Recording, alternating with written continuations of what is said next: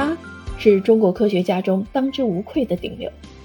我们每个人几乎从小就是听着他的故事长大的。最近，随着东风十七高超音速导弹的发射，他又火了。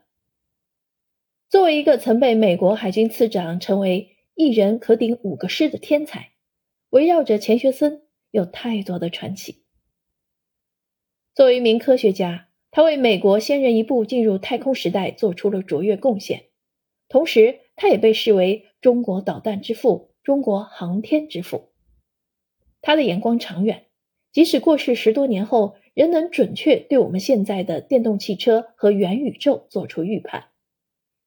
他对祖国有一片赤诚之心，他曾说：“外国人能搞的，难道中国人不能搞？我将竭尽全力帮助中国人民建立一个令他们活得快乐和有尊严的国家。”时至今日，他的钱学森弹道。都是我们展开国际竞争的底气。他还是一名出了名的严师，他的开卷考试直接把学生考得晕倒。但同时，他又非常幽默浪漫，和蒋英六十二年忠贞不渝的婚姻羡煞旁人，热衷于给妻子做各种美食。九十岁时，蒋英出门带他去领奖，他嘱咐：“钱给你，奖给我。”但可惜的是，由于钱学森毕生与政治和军事机密打交道，无论是在中国还是美国，关于他的全部故事，即使在我们大多数人的有生之年，或许都无法尽数解密。